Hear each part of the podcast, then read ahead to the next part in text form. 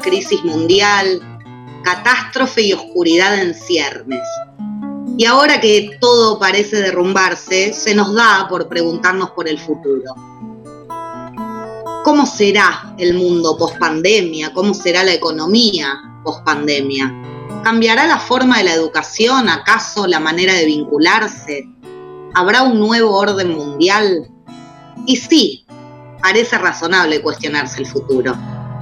Pero también sería razonable, al menos por una vez, cuestionarse el pasado, porque se sabe, con esto no les voy a brindar ninguna idea reveladora, que hoy es el futuro de lo que fue ayer. Y llegamos hasta acá. Y estaría bueno tomarse cinco minutos y preguntarse si la normalidad, entre comillas la pongo, esa normalidad que vivíamos y que vino a interrumpir esta pandemia, ¿estaba bien? ¿Era justa? ¿Era solidaria?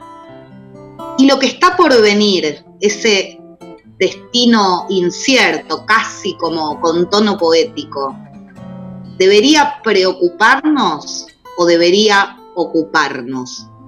¿Lo vamos a esperar o lo vamos a construir?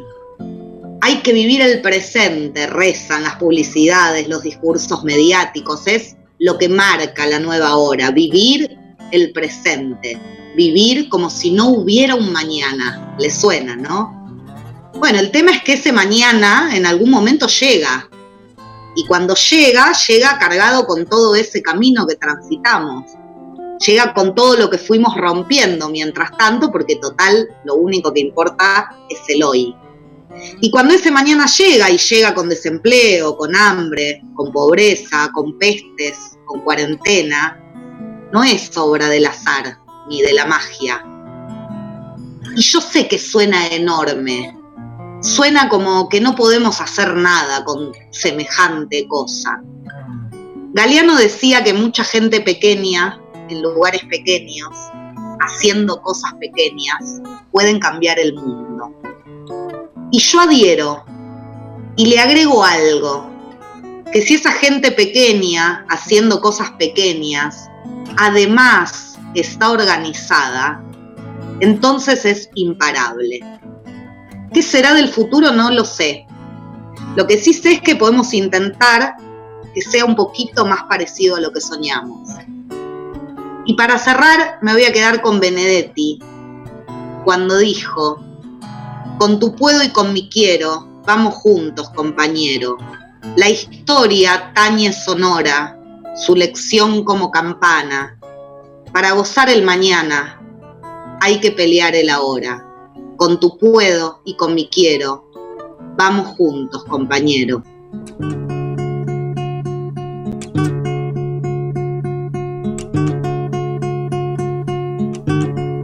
Le he preguntado a mi sombra a ver cómo ando para reírme mientras el llanto con voz de templo rompe la sala regando el tiempo.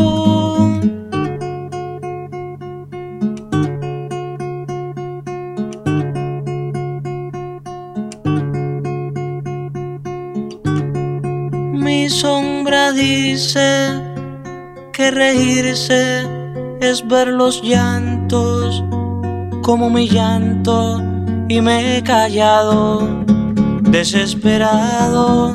Y escucho entonces la tierra llora. La era está pariendo un corazón. No puede más se muere de dolor. Y hay que acudir corriendo pues se cae el porvenir. La era está pariendo un corazón, no puede más, se muere de dolor y hay que acudir corriendo pues se cae el porvenir en cualquier selva del mundo en cualquier calle.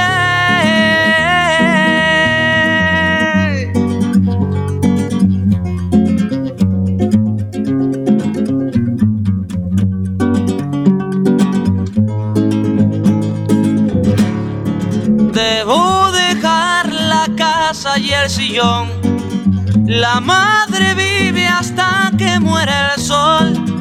Y hay que quemar el cielo si es preciso por vivir. Debo dejar la casa y el sillón.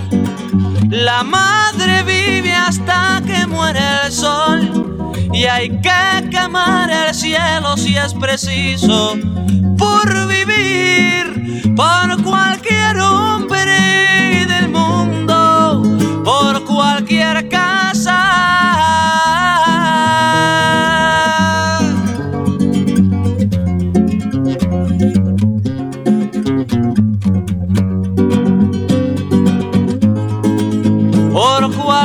casa.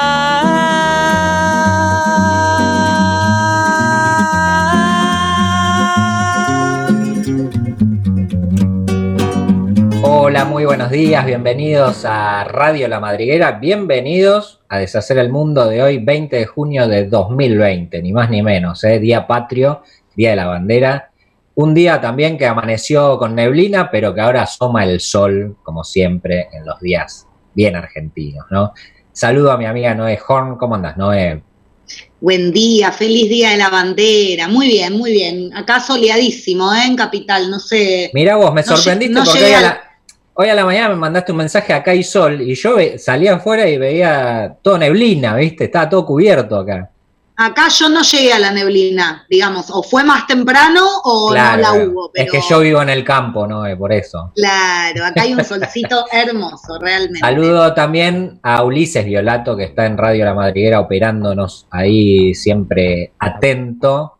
¿Cómo anda Zuli? Buen día.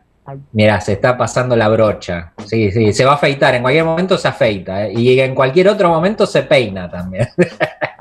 Eso lo veo un poco más difícil, pero podría suceder. Necesita ayuda con eso, pero no importa. Es de mi equipo, Ulises, del equipo de los despeinados. Aparte lo mío es pura envidia, quiero decirlo. Porque yo no puedo estar despeinado, ¿viste? Esa es mi claro, bronca. Claro, hace falta mucho pelo. Claro, claro. Che, le vamos a mandar un, un afectuoso saludo a nuestro amigo Cristian Acevedo, que, vamos a anunciarlo, ha decidido tomarse un tiempito de descanso, de, de, deshacer el mundo. Así que bueno, le decíamos este, que, lo, que lo pase lo mejor posible en estas condiciones, eh, que recargue todas las pilas que necesite. Cosa razonable, porque aguantarnos a nosotros tres es un montón, entonces me sí, parece. Sí, yo que... creo que la piloteó bastante. La piloteó yo creo que el tipo tiempo, dijo, pero... bueno, muchachos, esto es un poco insalubre, hasta acá llegué. pero sabés formas... lo que sabes lo que nos va a extrañar, pero por favor. Yo creo que se va, se va a estar desgarrando cada sábado al no estar frente a nosotros oyendo nuestras voces. De todas Así maneras, es. hay que decir que en el programa de hoy va a estar Cristian Acevedo porque nos ha dejado su habitual historia deshecha para hoy. Eh, su legado. Ha dejado su legado. En la segunda media hora lo vamos a escuchar. Este, y bueno, yendo, Noé, ahora sí, a lo que hablabas en el editorial, en la apertura de este programa, sobre eh, muchas cosas hablaste. Y en este día en particular, en el Día de la Bandera, que también vamos a hablar de eso más adelante en el programa, eh, está bueno lo que decías, ¿no? Y lo que decía Galeano, eso de pequeñas personas con pequeñas actividades pueden cambiar el mundo, porque a veces uno piensa que, ¿para qué lo voy a hacer? Yo solo lo voy a hacer, ¿qué sentido tiene? Y esta, esta frase de Galeano lo, lo explica muy bien, ¿no? No solo que uno a veces se plantea para qué lo voy a hacer y qué sentido tiene, sino que incluso muchas veces uno siente que no está en sus manos algo tan estructural como. Y la verdad es que si todos pensamos eso, bueno, termina pasando lo que termina pasando, que se imponen otras cuestiones. Por supuesto, es una lucha más costosa y con más tiempo, y bueno, sí. Claro. Por eso también hablaba en el editorial de que si bien la suma de voluntades cuenta, cuenta más si esas voluntades están organizadas, porque obviamente se genera otro grado en eh, la tensión de poder, Jean Pero en cualquier caso me parece súper importante pensar que sí, que en cada cosa que hacemos hay una definición política, ideológica, de, de, sentido hacia dónde se va. como individuo y como sociedad. Entonces, porque digo, es fácil plantearse, fácil no es, pero quiero decir, eh, plantearse el futuro y qué pasará, como si nada dependiera de uno, ¿no? Y la verdad es que la historia la escribimos los hombres, no hay con qué darle. Está bien. Y aparte, digamos, eso que decías también de, eh, qué sé yo, las, las acciones de hoy son el futuro y, las, y, este, y este hoy es el futuro de lo que hicimos ayer, ¿no? Este camino recorrido que tenemos que justificar también. Porque esa frase de vivir el presente, sí, está todo muy bien, pero este presente está construyendo algo que van a vivir los que tengan un presente mañana. Entonces tenemos que hacer todo lo posible porque eso valga la pena. La lucha es desigual, ¿no? Porque los poderosos muchas veces están del lado del mal, por decirlo de alguna manera, y ellos trabajan exclusivamente para eso. Nosotros tenemos también muchas otras cosas tal vez y nos cuesta mucho más laburo, pero lo tenemos que hacer.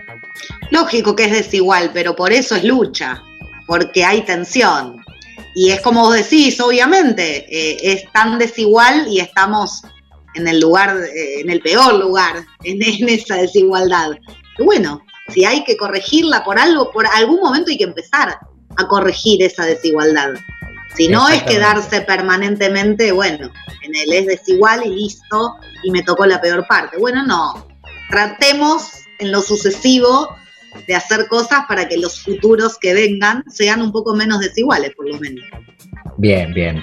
Eh, bueno, Noé, vamos a abrir, deshacer el mundo de hoy.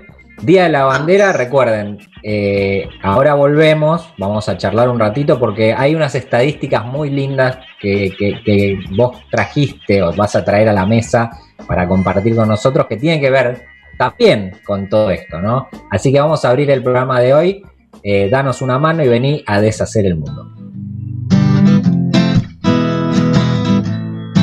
¿Deshacer el qué? Leer. Leerse. Andar despeinada. ¿Qué mundo? Hacer ruido. Escuchar. Deshacer, con H intermedia. ¿Por qué con H intermedia? ¿Por qué no? Dejarse llevar. No dejarse llevar. Pensar. Definime locura. Porque quiero. ¿Por qué no? ¿Quién dijo? Desabrigarse. Imaginar. Volver a leer. ¿Qué mundo? ¿Me repetís la pregunta? Negarlo todo. Empezar de cero. ¿Por qué de cero? Caminar descalzo. Reírse. Si querés llorar, llorá. ¡Ensuciarse! ¿Qué sentido común? ¿Por qué no? Formatear. Formatearse. Deshacer el mundo. Deshacer el mundo. El lugar donde las pequeñas revoluciones hacen la diferencia. Dame la mano. Vamos a buscar la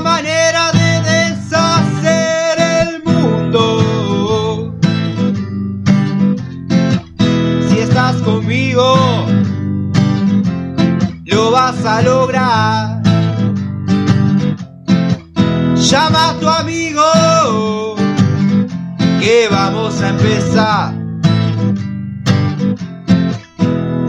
A vos te parece imposible y eso es algo entendible. Pero aunque todos nos tiren, nadie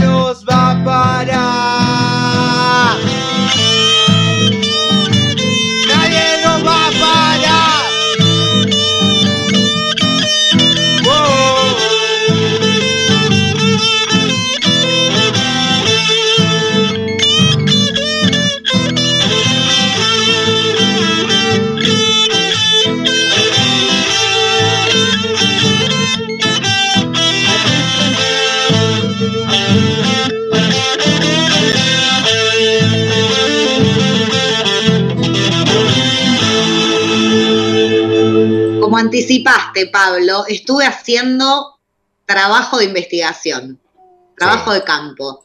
Tuve, me tomé el laburo de recopilar todas las encuestas que se hicieron esta última semana en relación a la cuarentena. Para ver un Claro. poco qué le pasa a la gente, qué dato aparecía por ahí. Hay varios datos, hay encuestas distintas. Vamos a arrancar por un primer dato porque me parece que todos estuvimos ahí en algún momento. A Le preguntaron a la gente Sí. si en algún momento de la cuarentena creyó que estaba contagiado. Y el 53% contestó que sí. Nada más que el 53. Yo Nada más que el pensé- 53. Pensé que el Yo- pero- 99. Pero igual es, es un montón, habla de esta especie de paranoia, ¿no? No sé si a vos te habrá pasado, pero es como, Pero obvio. me duele, me duele la garganta, me duele el coso, me- Sí, sí, te tomás la temperatura, ¿viste? Claro. Bueno, yo con la temperatura no, no entré, pero me, me confieso que cada tanto, por ejemplo, me, me compruebo el olfato, por ejemplo. El olfato, claro. Como, Yo me claro, quedo. Como que eso me da tranquilidad, ¿viste? A mí que me gusta cocinar, ponele, pongo a freír la cebolla y digo, siento olor a cebolla, ya me quedo que tranquilo. está ¿viste? todo bien, claro. Claro, bueno, claro. bueno, parece que todos estuvimos por ahí. Sin embargo, vos fijate qué contradictorio. Se le preguntó también a la gente qué posibilidades creía que había de contagio propio o de un familiar. Sí. Y el 60% respondió que creía que había poco o nada. El Claro. 30% respondió nada más que mucho, bastante. Entonces, de alguna manera es un poco contradictorio, porque vos decís, si todos nos, nos sentimos contagiados en algún momento, Claro. después crees, no, no, hay, hay poco, poca Lo que pasa que- de contagio. Yo creo que suele pasar que uno cree que siempre le pasa a los otros las cosas. ¿no? Claro, claro, Y por- hasta que y- empiezan a aparecer Claro, nombres y te y empezás lo a... único que lo único que uno tiene miedo es que le pase a uno, que uno sea ese un porcentaje, pero por ahí cuando lo piensa fríamente dice, "No, ¿qué nos va a pasar eso?", ¿viste? Es como No, claro, aunque hay algunos que a uno le gustaría, ¿no? Que por ahí dice, bueno, bueno, si le toca, le toca. dejarlo en cuarentena por lo menos Fijate, 14 días. manejalo. Bueno, otros datos interesantes. Se le preguntó a la gente Sí, qué era lo que más extrañaban en tiempos de cuarentena. sí. En una primera pregunta, no, no creo que nos sorprenda demasiado porque básicamente lo que apareció con mucha fuerza, con el 73%, fue juntarse con familiares. Lo segundo, que por ahí sí es llamativo, mirá el segundo punto, A con ver. el 68, extrañan los espacios verdes. Sí, Lo bueno. entiendo, ¿eh? Lo Sí, entiendo no, porque full. quienes full. vivimos en departamentos son muchos meses. Y el tercer punto, bastante por debajo, con 38, juntarse con amigos. Mirá vos. Pero esta encuesta se desdoblaba en dos. Quiero decir, por un lado era qué es lo que más extrañás en términos Sí. generales, Sí. pero después se puntualizó en, en relación a las actividades que antes realizabas y que ahora no, ¿cuáles extrañas más? Y acá para mí es llamativo el primer punto, vos me dirás. El 50% respondió que lo que más extraña es llevar a los chicos al colegio. Me pareció un montón como Rarísimo. actividad a extrañar, ¿o no? Rarísimo. O sea, Para mí lo que extrañan es sacarse a los pibes encima. No hinchemos. Claro. esa no es libertad de no llevarlo al- claro. Claro, claro. No, es sorprendentemente, es raro. Y sorprendentemente el segundo punto, muy apenitas por debajo, un punto de diferencia nada más, fue realizar deporte. El tercero fue visitar bares y restaurantes. Y el cuarto, y con esta te mato, con esta te mato, A ver. 34,5% de los encuestados respondieron que la actividad que más extrañan es ir a la peluquería y a la depilación. Qué extrañan, o sea, pero pará, porque está bien, yo lo quiero mucho a Juancito, mi, mi peluquero, pero, y lo, pero me lo cruzo, qué sé yo, hablo con él igual por ahí cuando vamos a comprar la verdulería acá, los dos con Sí. barbijo, pero hablamos un poco. Pero ir, o sea, depilarte, el acto de depilarte, no, bueno, sé ya sí, estar depilado, pero No, no, un poco se extraña, ¿eh? lo que no la pondría ni lejos de la lista de las 10. No porque se extrañe el hecho de ir a depilarse, digamos, pero bueno, es Claro. verdad que dentro de un hábito, lo mismo cortarse el pelo, cortarse el pelo tantos meses es realmente fastidioso. Sí, no tener sí, sí. dónde cortárselo. Bueno, lo, bueno de todo esto, lo bueno de todo esto es que valorás la actividad que hacen esas personas, ¿no? Ni hablar, pero me sorprendió qué lugar relevante en la lista. Mirá vos. Bueno, es un bueno, lugar somos coquetos. Bueno, nos quedan dos. Nos vamos a ir rápidamente a la parte política de la historia. A ver. Esta semana hubo una encuesta que indagó respecto de con qué político pasarías la cuarentena y con qué político no pasarías la cuarentena. ¿Querés arriesgar? El, el político con el que mayor gente pasaría la cuarentena. Yo creo que la gente quiere con De. Narváez. Uy, de Narváez, que estará ¿Quién vivo sabe? de Narváez. Es político todavía. político. Bueno, No, no, pero- arrasó, ¿Quién? arrasó con el primer lugar por el doble de puntos que Sí. el segundo. ¿Quién? No sé, arriesga. Jugátela. Y yo diría Kisilov, ponele. Pues sabes que Kisilov está muy abajo, me sorprendió. No, Alberto Fernández con el 34,3 fue el político más elegido. Y porque te toca la guitarra, ¿viste? Te. te La segunda te es da, te da a- ¿Cómo es que se llama el perro? Te da el perro para que lo Dylan. saques a pasear. Dylan, ahí Dylan. está. Me sale prócer porque pienso en un y capítulo de porque Los es Simpsons. igual, claro, es igual. Va, el nuevo es igual en realidad. Bueno, la segunda es increíble. Yo creo que esto, muchachos, está tocado. A ver. Vidal con el 18%. Nah, déjame de joder. ¿De verdad una cuarentena con Vidal? Bueno, aparte ahora está contagiada, así que Claro, nadie quiere una- la cuarentena con Una ella. cuarentena con la carita así de lástima, ¿te parece? Pero, pero pará, en serio, es la cuarentena más triste del universo. Más allá de la política, ¿eh? Vidal, really. Claro, ¿En tampoco es, este, no sé, el payaso, no sé. Tercera Cristina, cuarto, pero con la mitad de los votos de Cristina Macri. Quinto Axel, muy por abajo, ¿eh? Axel, Mira vos, ¿sabés lo que pasa? Que está en la línea de batalla también y en la provincia está jodido. Claro. Bueno, ¿quiénes no? Porque digo, también le preguntaron a la gente con qué político no pasarías la cuarentena. Arrasa Cristina Fernández de Kirchner con el 37%. Mirá vos. Ladran Sancho. Y bueno, pero si Sí, tanto sí, odio todo. es porque Hay un ladran laurito, Sancho ¿no? Señal que cabalgamos. Segundo Macri, muy cerquita, 33. Tercera Carrió, bueno, por fin apareció. Claro, imagínate una cuarentena con Carrió, con la Carrió te hace vestir, Carrió. te hace vestir con una túnica y te hace cargar una cruz. Y No, me lo que sí, bueno, por ahí, por ahí te puedes meter a la bañera con los patitos de plástico. ¿viste? Claro, y jugás con. Republiquita. Eso puede ser divertido, pero un par de días, después te querés morir. Sí, sí, sí, obvio. Bueno, nos vamos de la política y nos vamos a ir al último punto que traje de esto que, que estuve investigando, que me parece muy interesante.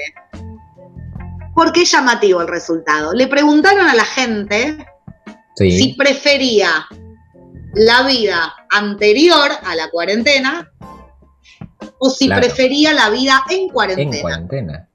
Y no. Bueno, el me- 30%, 30% respondió que prefiere la vida actual. O sea, la vida en cuarentena. La vida en cuarentena. Y Es llamativo re- también eso. es llamativo, es muy llamativo, pero bueno, también está bueno. Mirá, de alguna manera se relaciona hasta si querés con el editorial. Es pensar un poquito, bueno, para, che, lo que estaba estaba tan bien en definitiva. Claro. O era lo que había y uno estaba ahí y.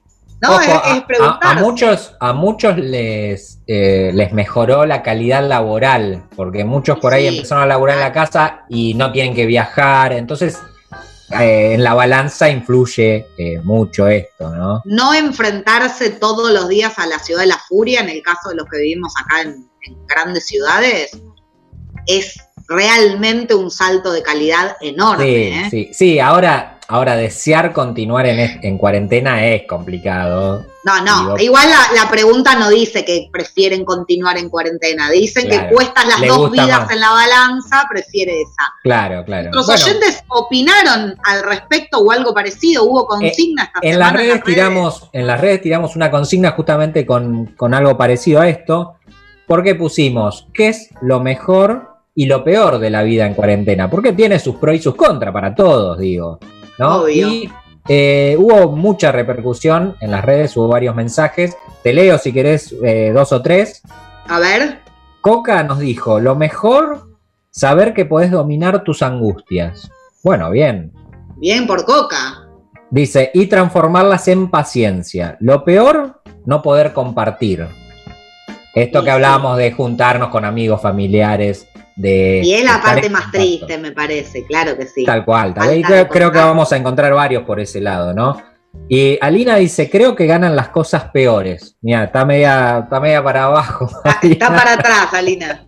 Dice, sobre todo la falta de libertad, bueno, sí, de poder moverse para donde uno quiera. Y dice, lo mejor es no tener horarios y hacer videos de cumple con mis amigos. Bueno, Ah, muy bien. Está divertida. Le- le- es la parte divertida. Es una forma de encontrarle la vuelta a esto para que se haga más ameno, ¿no? Eh. Laura nos dijo, odio tener tantos platos para lavar. Claro, Ay, sí, yo también. antes uno comía por ahí, ¿viste? No, no sé qué pasa, pero en relación a lavar platos, yo es, es donde más siento el día de la marmota. Siento que estoy todo el tiempo lavando platos. No sé por qué. Claro. Digo, todo claro. el día estoy lavando platos. ¿Qué es lo que pasa? Es que por ahí uno, al pasar tanto tiempo de encierro, eh, va, comes más seguido. Y sí, ¿viste? evidentemente. Entonces, evidentemente. el- y además está todo el día en casa, claro. Exactamente, dice. Dice Laura también, que dijo odio lavar los platos, dice, el resto es pura ganancia. O sea que por ahí, ojo que Laura estaría dentro Mirá, del 30%. Está dentro de este, ese ¿eh? 30. Pura ganancia la cuarentena salvando el lavado de platos. Se puede resolver con un lavavajillas, Laura, y estás en Disney. Claro, claro, y ahí ya ya, está. ya mejora, pero grandiosamente esto. Ya Che, está. vamos a ir a la, a la tanda. Eh, en la segunda media hora tenemos la historia deshecha de Cristian Acevedo, escúchenla porque está muy buena. Eh, vamos a hablar del Día de la Bandera, claro. Vamos a hablar no del Día de la Bandera en, en términos clásicos, sino que vamos a poner dos hitos bastante alejados entre sí en tiempos y en formas, pero que tienen que ver con cierto grado de patriotismo, ¿no? Eh, así que quédense ahí. Pueden seguir mandando mensajes. Vamos a estar leyendo también mensajes en la segunda media hora con respecto a esta consigna del día de hoy. Deshacer el mundo. ¿Deshacer el qué? Deshacer el mundo. Lo hecho, hecho está. En Deshacer el Mundo, Cristian Acevedo hurga en lo que pasó y lo convierte en historias deshechas.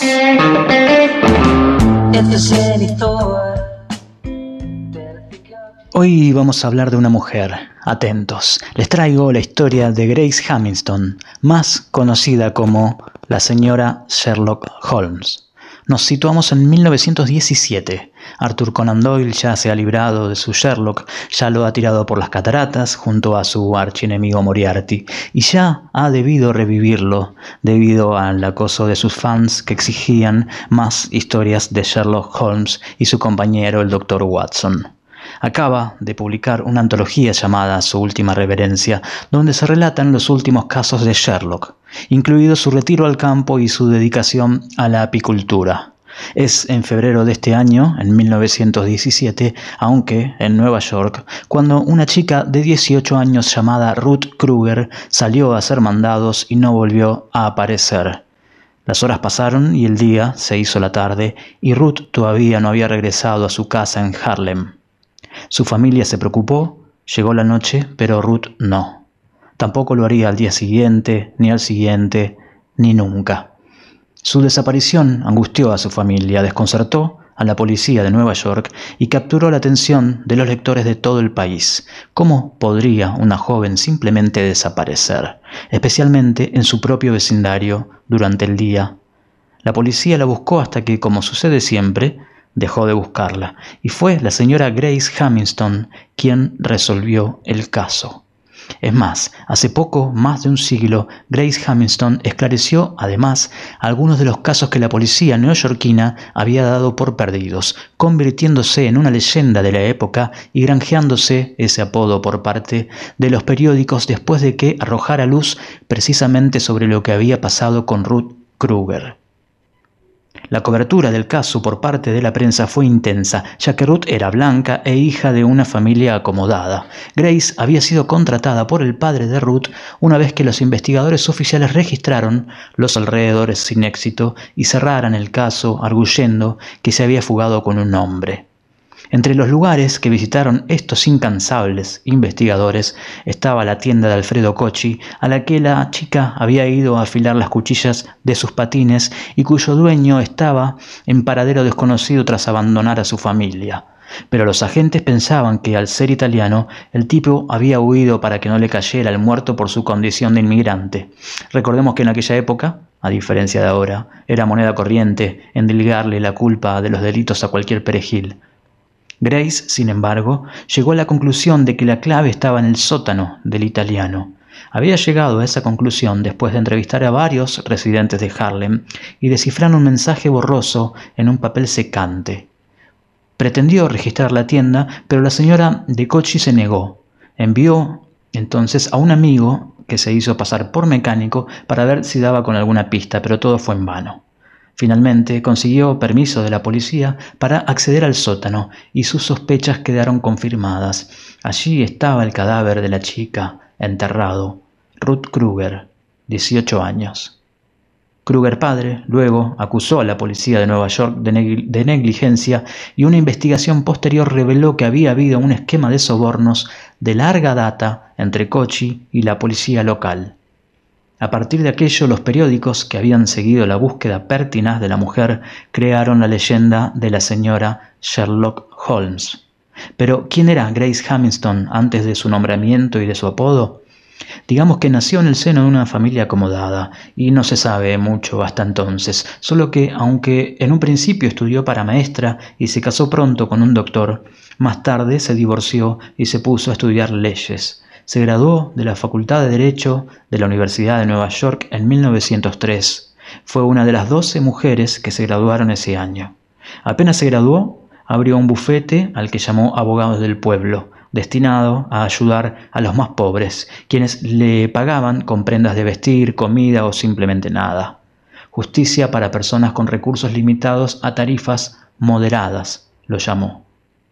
Mi idea es demostrar que una oficina legal para la ayuda de los pobres podría operarse a una escala de precios a su alcance y para su gran beneficio, explicó ella misma al The New York Times. Se volcó en ayudar a las mujeres, pero aceptó a todos los clientes, especialmente a inmigrantes, a los acusados injustamente y los casos de niñas desaparecidas. En aquella época, a diferencia de ahora, insisto, a menudo se prejuzgaba a las mujeres y se las trataba como responsables necesarias o cómplices, y muy pocas veces como víctimas. Muy bien, ya creado su propio y particular bufete solidario, llegó a él un nuevo y relevante caso. Grace recibió una carta de un grupo de estudiantes donde le rogaban a ella que acudiera en ayuda de Antoniette Tola, una italiana de New Jersey de 26 años que había sido condenada a muerte por matar a un hombre que, según ella, la había amenazado. Grace, que también tenía 26 años en ese momento, nunca había conocido a Tola, pero sintió una conexión con esta mujer cuya corta vida parecía terminar indefectiblemente en la horca. Bien, la señora Sherlock Holmes se presentó en la oficina del gobernador de New Jersey. Él le dijo que sus esfuerzos eran inútiles, pero de todos modos le entregó el grueso registro de apelación del caso de Antoniette Tola. Ella estudió detenidamente páginas y páginas de testimonio y finalmente logró asegurar un nuevo juicio y en última instancia una orden de conmutación de la sentencia de muerte de Tola a siete años y medio de prisión después de demostrar que ella había actuado en defensa propia. Pero hay otra historia, otra investigación, otro tongo, y es el que transcurre en una isla en Arkansas llamada Sunnyside, donde la señora Sherlock acudió para investigar una serie de desapariciones de hombres. Varios clientes se acercaron a Grace para que los ayudara a encontrar a familiares o amigos que se habían ido al sur y luego desaparecieron por completo.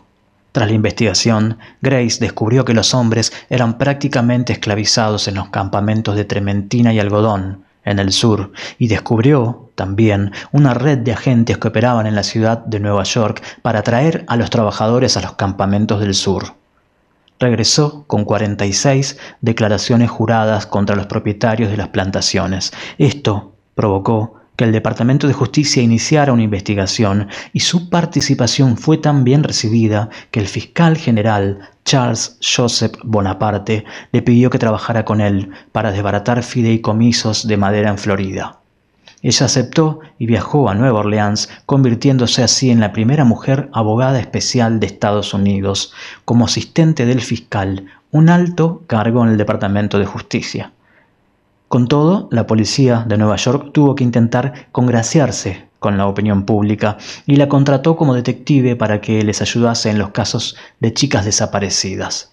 A ella nunca le agradó el apodo de la señora Sherlock Holmes y declaró no haber leído jamás ninguna de sus historias, pero eso no importa.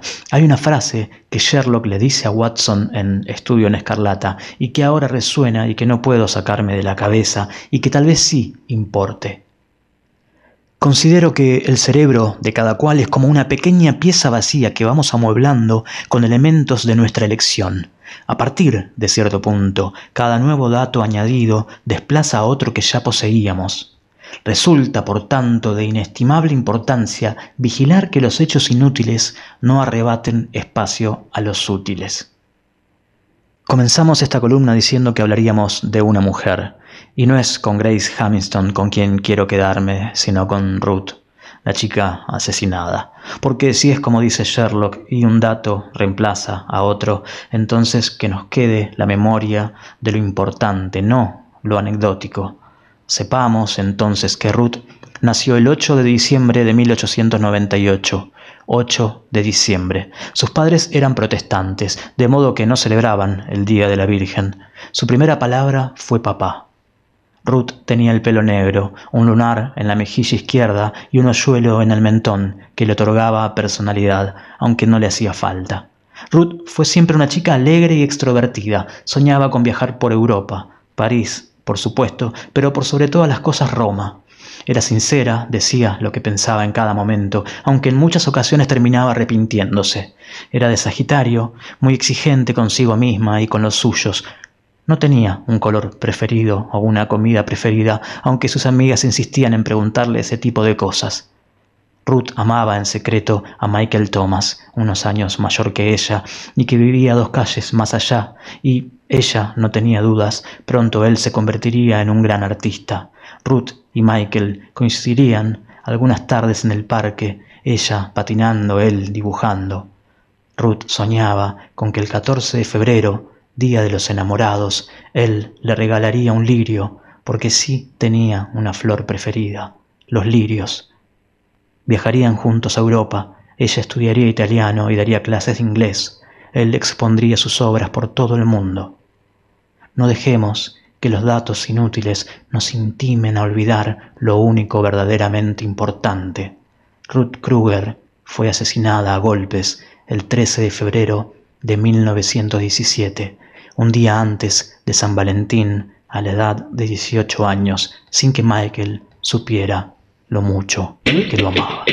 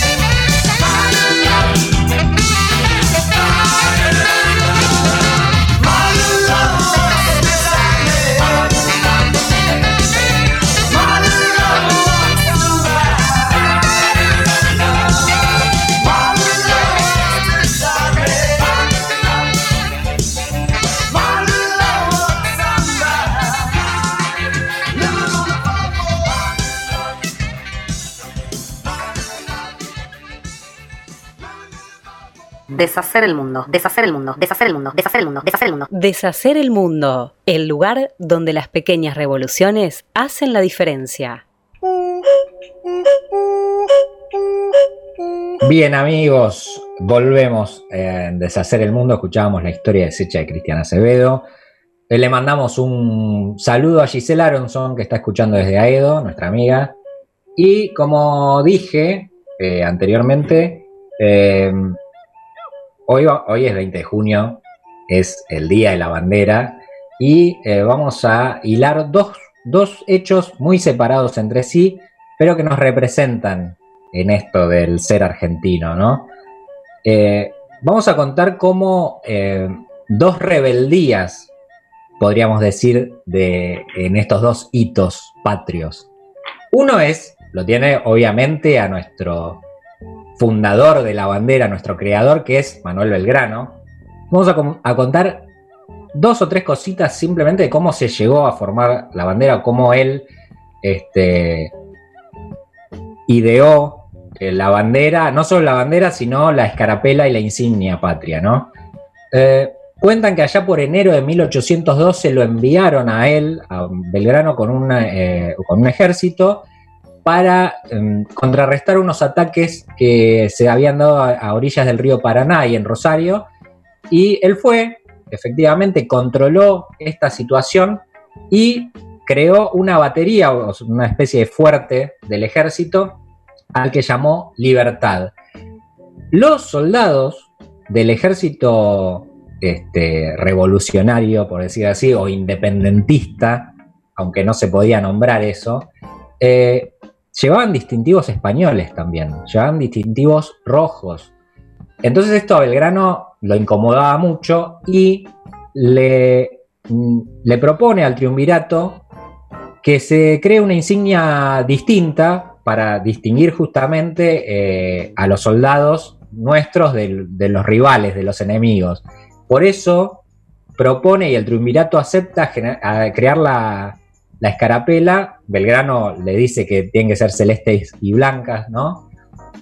Eh, hay muchas teorías de por qué se eligieron estas. No vale la pena tanto decir por qué, porque tiene varias, varios factores ese, ese tema de por qué se eligieron esos colores, pero básicamente era distinguirse del enemigo en ese momento. Eh, en febrero de 1812 el triunvirato acepta esto, le, le otorga el permiso para eh, dar las escarapelas a sus soldados y esto lo hace Belgrano eh, y él envía una misiva al, triunvirato informando que efectivamente, mira, el 23 de febrero de 1812 le entregó a sus tropas la escarapela, pero el triunvirato, sin embargo, le dice que estaba muy bien esto, pero que lo que había que omitir para no disgustar, porque viste cómo es esto, siempre hay, hay quienes cuidan su quintita, no había que disgustar ni al rey de España ni a los eh, Gran Bretaña. ¿Por qué? Porque estaban negociando el triunvirato una salida de los portugueses de la banda oriental. Todo un enroque político, y entonces no querían hablar de independencia, porque tenían miedo también, recordemos que veníamos de dos intentos de invasiones inglesas acá. Eh, Belgrano, por supuesto, ¿qué hizo? Un acto de rebeldía. Eh, inauguró una nueva batería, o sea, un nuevo fuerte, ¿y cómo lo llamó? Independencia. O sea, se cagó en lo que le dijo el triunvirato, en lo que le propuso el amigo Bernardino Rivadavia, ¿no? La reacción del triunvirato a todo esto fue eh, mandar una carta a todos disculpándose por este acto de rebeldía de este general del ejército. Eh, pero finalmente, por diferentes presiones, el- ese primer triunvirato en octubre de 1812 caduca, eh, cae, y se genera otro triunvirato que es eh, influenciado por la logia Lautaro que la había creado San Martín, entre otros. Y es así que este sí, este segundo triunvirato actúa a favor de Belgrano, ¿no? La bandera eh, fue izada en febrero de 1812 por primera vez eh, frente al río Paraná, ahí en Rosario, cuando él había, después de entregar las, este, las escarapelas, él hizo coser una bandera la hizo. Y fíjate, mirá lo que, lo que le dijo a sus soldados, ¿no? Juremos vencer a los enemigos interiores y exteriores y la América del Sur será el templo de la independencia y de la libertad. Fíjate vos, pasaron más de 200 años y los, los enemigos no solo son exteriores, no solo son invasivos, sino que adentro también hay. Siempre los hubo y siempre los va a haber. Entonces, bueno, el, nuestro legado, el legado que nos deja Belgrano es justamente este también, y por eso es tan importante. ¿Cuántos incluso en nombre de la patria y en nombre de la bandera, ¿no? Terminan yendo en contra de los intereses de la patria y de la bandera. Fíjate que la, palabra libertad se usa justamente para fines, fines ilícitos también, fines de libertad para quién, ¿no? Eh, Totalmente. Como privilegio, no como, no como derecho, sino como privilegio, claro. Bueno, hoy, hoy se cumplen 200 años de la muerte del general Belgrano y por qué, o sea, no, no se, el Día de la Bandera no se celebra el día que se hizo la bandera por primera vez, sino el día de la muerte de su creador. Y creo que es importante, ¿no? Porque muchas veces uno habla de próceres como si fueran figuritas de paso, pero estos tipos dieron la vida para que hoy tengamos esta lucha constante que, que simboliza la libertad y la independencia nuestra, ¿no? Entonces no es solo Belgrano, sino todos los que acompañan esa gesta, pero creo que en la imagen de Belgrano se refleja muy bien esto. Y muchas veces eh, también la bandera es utilizada de una forma bastante trivial, pero yo creo que con todo esto que, estamos hablando hoy, eh, se simboliza mucho más, ¿no? ¿Qué quiere decir la bandera? ¿Qué quiere decir este acto de rebeldía del tipo de, de reafirmar sus convicciones pase lo que pase, ¿no? Eh, así que bueno, es, es hermoso este, este hecho y, esta resignificancia de, estos hitos. Sí, porque además esto que contás más allá del símbolo como tal, me parece que pone a la bandera como, como, como un acto real de soberanía, ¿no? No solo un símbolo, no solo un trapo, no solo unos colores, sino decisiones políticas que hagan a esa soberanía real más allá de la camiseta. Tal cual, tal cual. Y eh, la bandera, bueno, después cambió, tuvo algunos cambios en los colores, cuando estuvo rosa se hizo más de azul y blanco, con algunos eh, escudos y demás, pero finalmente eh, fue en 1944 recién que se instauró la bandera tal cual la conocemos hoy. Fíjate, fue hace muy poco tiempo que tenemos la bandera como la conocemos hoy, ¿no? Fue pasando por diferentes estados. Y eso no, es muy relevante, lo que, lo que sí importa es el hecho, sí, de su creación y de lo que significa. Y decía al principio que lo vamos a hilar con otro hecho que no tiene nada que ver, pero que también nos representa a nosotros, sobre todo a nuestra generación. ¿Y por qué? Porque dentro de dos días se van a cumplir 34 años de el gol de Maradona a los ingleses. El 22 de junio de 1986 Maradona, eh, en cuartos de final, Maradona y la selección, ¿no? Pero el Diego creo que en ese partido se destacó. Si bien, si bien dijo él eh, que era solo un jugador de fútbol, que no había política en eso, creo que el partido en sí representaba, tenía toda una carga histórica, eh, ya que hacía cuatro años se había producido la guerra de Malvinas, ¿no? Maradona recibió la pelota detrás de mitad de cancha, dio en ese recorrido eh, hasta el arco rival 44 pasos. Tardó la jugada 10 segundos tan solo. Y tocó la pelota 12 veces, siempre con el pie izquierdo. Recibió una patada cuando estaba la pelota entrando al arco rival, pero él se levantó eh, contento, levantó el puño derecho y, gritó ese gol. Lo curioso de todo esto no es solo ese gol, que es el mejor de la historia de los mundiales, sino que unos minutos antes se había producido tal vez uno de los goles más llamativos de la historia de los mundiales. El gol con la mano, el que él después dijo la mano de Dios, y que también simboliza algo para mí fundamental, ¿no? Porque muchos lo dijeron, bueno, este tipo es, es un tramposo, pero ese gol lo que significa es lo que él le arrebató a los piratas de siempre.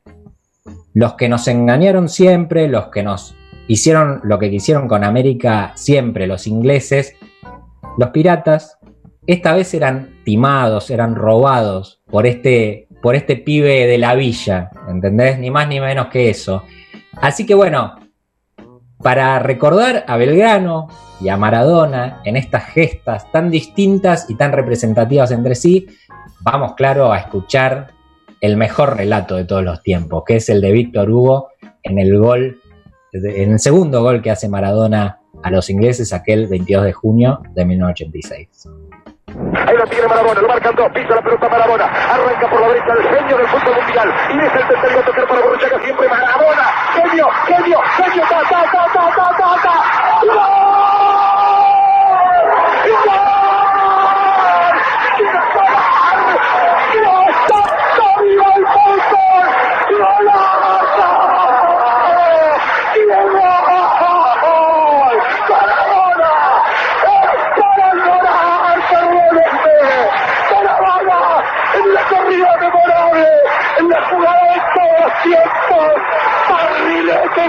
cósmico, ¿de qué planeta viniste? Para dejar el gabinete inglés, para que el país se opulle apretado, gritando por Argentina, Argentina 2, Inglaterra 0, Diego, Diego, Diego Armando Maradona, gracias Dios por el fútbol, por Maradona, por esas lágrimas por este Argentina 2, Inglaterra 0.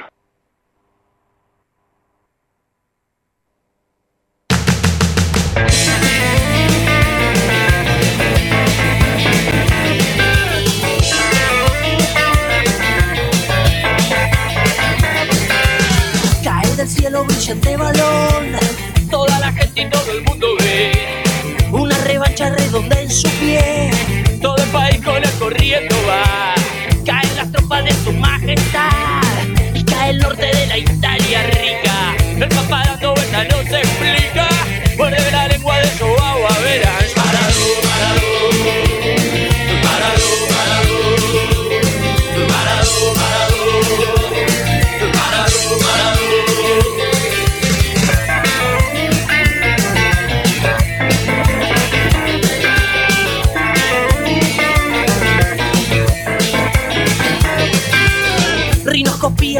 cualquier, a cualquier guía del poder letal. Rinoscopía, cuerno de marfil, filo platino para reventar. Y la champaña que descorchan hoy, guarden los corchos para un bote hacer. Que viene el río y la sed, y ya no hay goles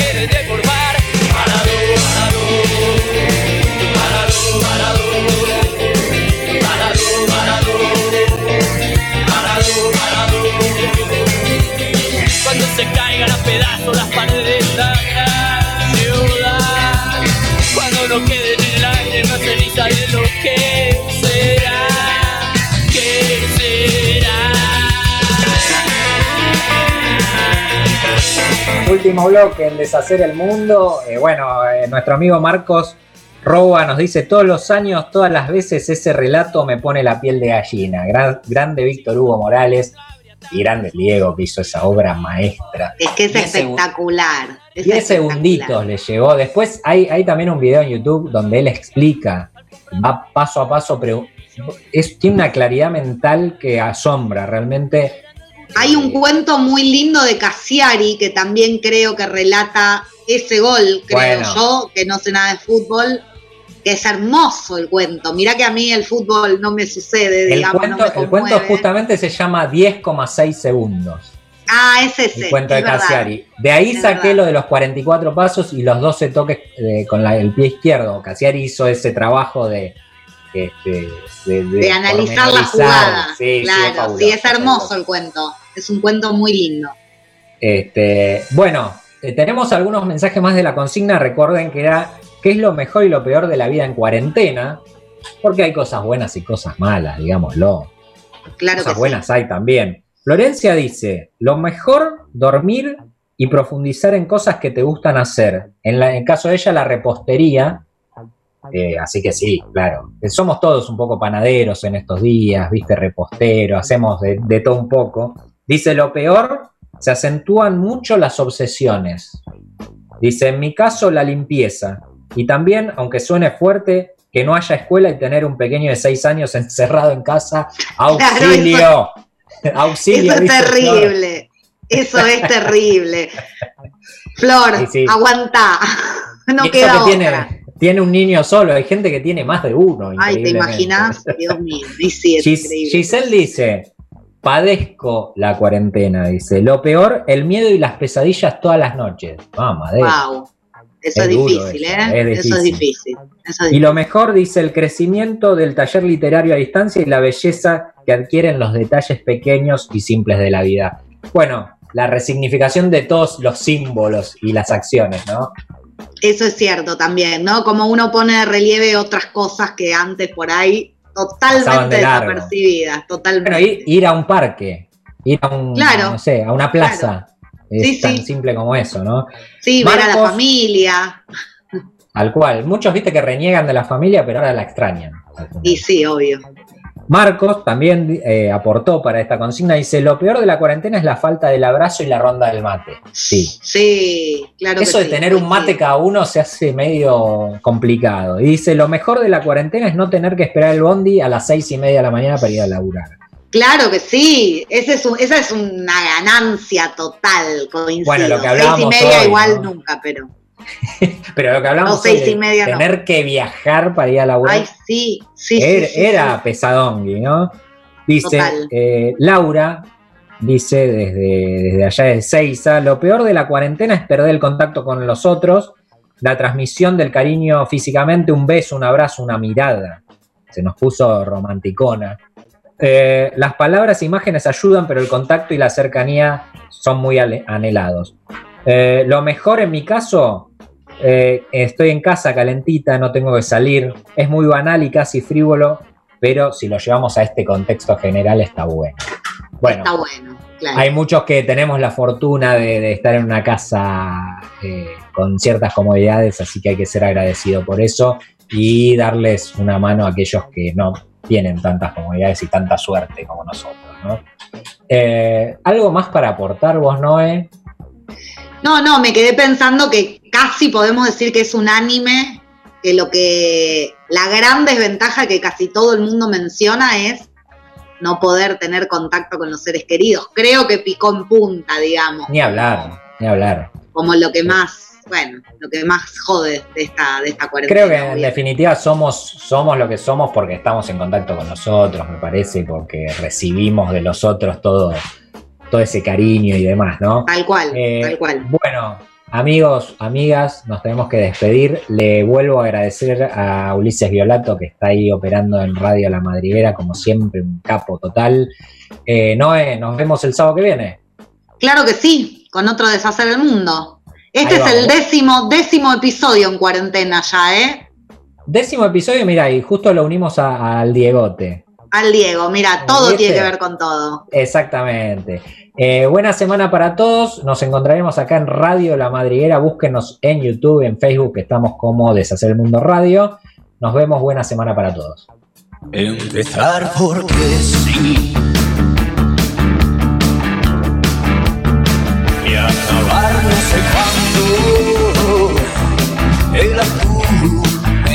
Cielo y el iris los cambios. Los astros no están más lejos que los hombres que trato. Repito otras voces que siento